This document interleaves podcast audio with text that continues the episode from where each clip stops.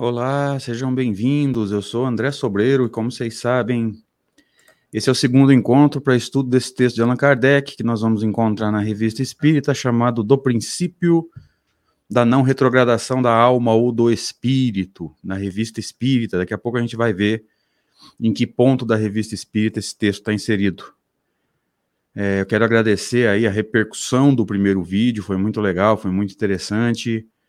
É, os amigos estiveram conosco aí, deixaram suas, suas contribuições, a aceitação foi muito boa e eu estou muito feliz com o resultado do primeiro vídeo, né? O pessoal gostou, inclusive, dos vídeos curtos, né? Da, da, do vídeo de 10 minutos, mais ou menos, que é uma proposta que a gente tem desde um outro estudo, quando nos é possível ofertar um material mais curto em que as pessoas podem assistir no momento em que elas podem, às vezes indo para o trabalho ou coisa parecida. Então, o resultado foi muito positivo.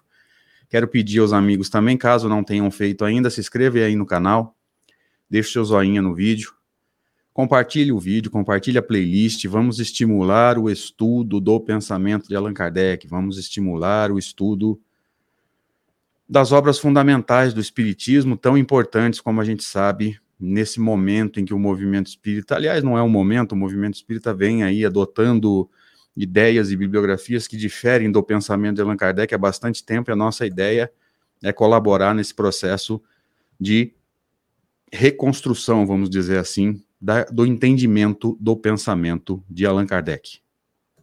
Como foi dito, é, hoje a gente inicia o texto em si. Então, nós fizemos toda uma caracterização com algumas perguntas de O Livro dos Espíritos, e aqui a gente vai entrar então no texto propriamente dito, é, caracterizando-o como constando da Revista Espírita de 1863. Então vamos ver o que Allan Kardec nos traz sobre esse princípio importante que é o da não retrogradação do espírito ou da alma. Vamos ver então, queridos, iniciando, Kardec nos diz assim: tendo sido várias vezes levantadas questões sobre o princípio da não retrogradação dos espíritos, princípio diversamente interpretado, vamos tentar resolvê-las. Veja que nós grifamos ali o trecho onde Allan Kardec vai falar princípio diversamente interpretado, ou seja, estava havendo em 1863, mais ou menos, possivelmente já vinha de antes disso é, interpretações equivocadas. Então veja que as pessoas estavam com dificuldade para entender a não retrogradação da alma. E Kardec vem, através desse texto, tentar equacionar essa situação, se não resolver, pelo menos equacionar, ou seja, trazer subsídios para os nossos conhecimentos e para os nossos raciocínios, para que se pudesse entender que a alma não pode regredir. Então, algumas situações práticas vão ser analisadas para que a gente possa estar tá entendendo que é, determinadas situações externas não refletem uma retrogradação da alma. Então, nós vamos entender isso conforme o texto for é, transcorrendo. Kardec prossegue. O Espiritismo quer ser claro para todos e não deixar a seus futuros seguidores nenhum motivo de discussão de palavras. Por isso, todos os pontos suscetíveis de interpretação serão elucidados sucessivamente. Então, Kardec tinha esse compromisso de elucidar, e lembre-se, nós estamos em 63, ele trabalharia até abril, não, março de 1869, quando ele desencarna. Desencarna trabalhando.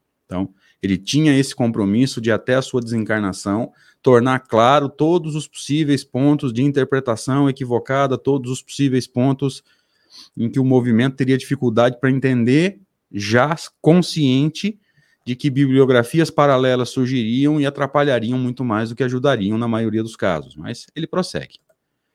Os espíritos não retrogradam no sentido em que nada perdem do progresso realizado. Então veja que quando ele diz que o espírito não regride, que o espírito não retrograda, é uma noção interna. Aquilo que você aprendeu, você não perde. As imperfeições das quais você se libertou, você não corre mais o risco de cair. Ah, mas André, eu tinha parado de fazer tal coisa e voltei a fazer. Então você não tinha se libertado, você tinha se controlado. E todo mundo que apenas controla corre o risco de, em determinadas circunstâncias, perder o controle. Veja que é diferente de você se libertar definitivamente, de, de você se libertar de forma absoluta de uma imperfeição. Então, olha como que os princípios são diferentes. A gente precisa ter essa profundidade. Se você aprendeu alguma coisa, você não esquece nunca mais. Se você usou essa informação num princípio, num processo de transformação, conseguida a transformação, você não volta a nenhum dos pontos anteriores do seu progresso. Se é que a gente pode usar essa metáfora, né? É, usando o progresso como um degrau de escada. Depois que você atingiu determin... é, degraus de uma escada, se você atingir um degrau, você não pode voltar para os de trás. Por quê? Porque o conhecimento adquirido, a experiência adquirida não se perde. E conhecimento e experiência adquiridos é, faz com que a gente, fazem, né, com que a gente mude de atitude, enxergue os erros e passe a corrigi-los. Então é nesse sentido que o espírito não retrograda. Posso ter uma queda social de uma encarnação para outra? Posso ter uma queda social dentro da encarnação se eu perder dinheiro, se eu perder status, o que não quer dizer retrogradação da alma ou do espírito, porque o espírito que era rico ficou pobre, ou de uma encarnação para outra desceu muitos degraus na chamada escala social, ou que caiu de um mundo mais evoluído para um mundo menos evoluído, ele não perde nada do progresso realizado. Então nós não podemos confundir a essência que é o espírito com o instrumento de evolução que é a escala social, a profissão, o planeta que ele habita. Então não confunda, esse é o grande segredo do texto. Não confunda a essência, que é o espírito ou alma, com o instrumento de evolução, que é externo. Externamente você pode cair, internamente isso não acontece. Então vamos retornando ao texto aqui. Eles podem ficar momentaneamente estacionários. Esse princípio foi trabalhado também no Livro dos Espíritos em muitos momentos, né? É, se eu fico estacionário, eu deixo de progredir. Então, é, o tempo que eu perco sem evoluir atrapalha, né? Faz com que eu leve muito mais tempo para atingir determinados pontos de evolução que eu atingiria com mais esforço, mas também não pode ser chamado de retrogradação, porque não há recuo, você deixa de evoluir, você tem prejuízo, mas não recua, tá? Eles podem ficar momentaneamente estacionários, mas de bons não podem tornar-se maus, nem de sábios ignorantes. Então, se você tem algum parente que em algum momento é, se tornou uma pessoa complicada, revoltada, ou porque envelheceu, ou porque perdeu um parente, ou porque foi assaltado e ficou revoltado com a vida, ou porque perdeu um emprego, aquela bondade que ele mostrava era aparente. Não é possível que você e eu nos tornemos maus depois de ser bons. Então, aquela bondade que a gente mostrava, aquela calma que a gente mostrava era aparente.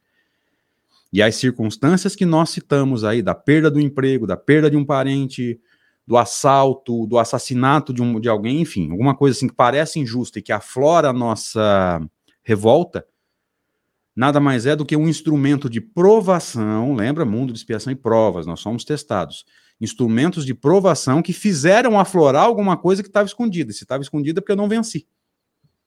E se eu não venci, eu posso cair. Ah, o fulano, depois de velho, ficou ranzinza. Peraí. Ele já tinha essa tendência. O envelhecimento do corpo, o desequilíbrio neuroquímico do cérebro, apenas fez aflorar uma tendência que ele tinha, porque a matéria não dá ao espírito características que ele não tem. Então veja que é necessário estudar esses textos com mais profundidade, com mais seriedade, e às vezes a gente não faz isso. Vamos lá, que o vídeo é curto, a gente já vai caminhando para o final. Então, de sábios não podemos também é, nos tornar ignorantes, porque você não perde conhecimento. Ah, mas André, o que eu aprendi, é, muita coisa que eu vivi na minha infância eu esqueci. Você esqueceu como ser humano, ou seja, como espírito encarnado mas a alma não esquece, não perde nenhuma das experiências pelas quais passou em nenhuma das encarnações. Você esquece como homem. O que, é homem? Espírito encarnado. Não é no sentido masculino. Então é lógico que tem muitos fatos que eu passei na minha vida que eu não lembro. Mas não quer dizer que o espírito imortal não lembre. São lapsos de memória dados é, que acontecem por causa da dificuldade da memória é, física, né, da memória da encarnação, do registro cerebral, ok? E para encerrar o estudo de hoje, como vocês sabem, os vídeos são mais curtos. Tal é o princípio geral que só se aplica ao estado moral e não à situação material. Então, eu posso de rico me tornar pobre? Posso. Posso é, é, descer de, de escala social? Posso. Na mesma encarnação? Sim. De uma encarnação para outra? Também. Posso cair de um planeta para outro? Posso. Vamos ler de novo, está grifado, não é à toa. Tal é o princípio geral que só se aplica ao estado moral e não à situação material, que de boa pode tornar-se mal, tornar-se má, se o espírito tiver merecido. Então, situações pelas quais nós precisamos passar aí, perda de dinheiro, a prova da riqueza é importante, a prova da submissão à vontade de Deus nas dificuldades mais, é, mais difíceis, dificuldades mais difíceis é erro de linguagem, né? É, nos momentos mais difíceis financeiramente, ou seja, eu tinha muito dinheiro, tinha um emprego bom, de repente perco tudo, é necessário passar por isso? É. O espírito retro, retroagiu? Não. O espírito regrediu? Não. Houve uma queda na condição financeira e na condição social. Então veja que para o estado material é possível haver queda e regressão. O princípio da não retrogradação da alma refere-se à moralidade e, evidentemente, à intelectualidade. Tá? O espírito não perde nada do que ele aprendeu e as transformações reais que foram feitas não se perdem. O que se perde é o quê? Quando eu aprendo alguma coisa e controlo, ou então faço um movimento superficial para enganar a sociedade, que é o que nós costumamos chamar de comportamento. Ou seja, eu mostro para a sociedade uma coisa que eu não sou. Mais cedo ou mais tarde a máscara cai. Vamos encerrando esse, então, que foi o segundo encontro para estudo desse texto extraordinário, que é o princípio da não retrogradação da alma. Obrigado, gente. Deus abençoe. Até a próxima, se Deus quiser.